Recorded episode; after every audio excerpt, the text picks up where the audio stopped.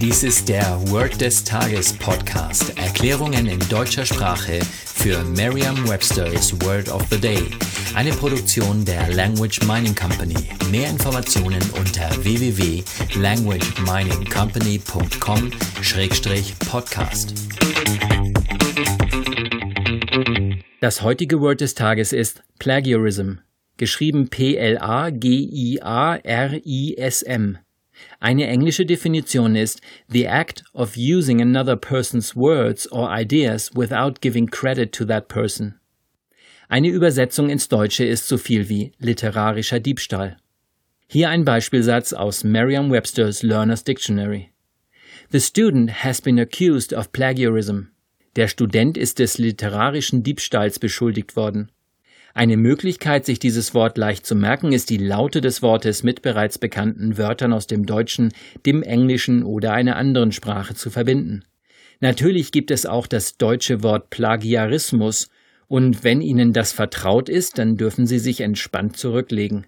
Alle Wörter, die im Deutschen auf Ismus enden, enden im Englischen auf ism. Sie brauchen sich also einfach nur das sogenannte Suffix, also die Endung zu merken.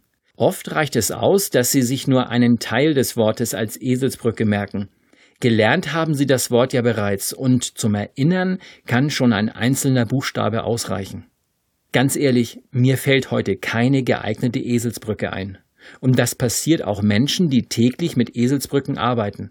In diesem Fall nehme ich immer das ganze Wort oder auch nur den ersten Buchstaben und stelle sie mir geschrieben auf dem, also in diesem Fall auf dem Plagiat vor.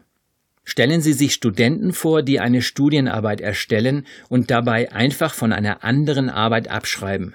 Stellen Sie sich weiter vor, dass auf dem Plagiat ganz deutlich das Wort Plagiat oder Plagiarismus oder eben das englische Wort Plagiarism steht. Sagen Sie jetzt noch einmal den Beispielsatz.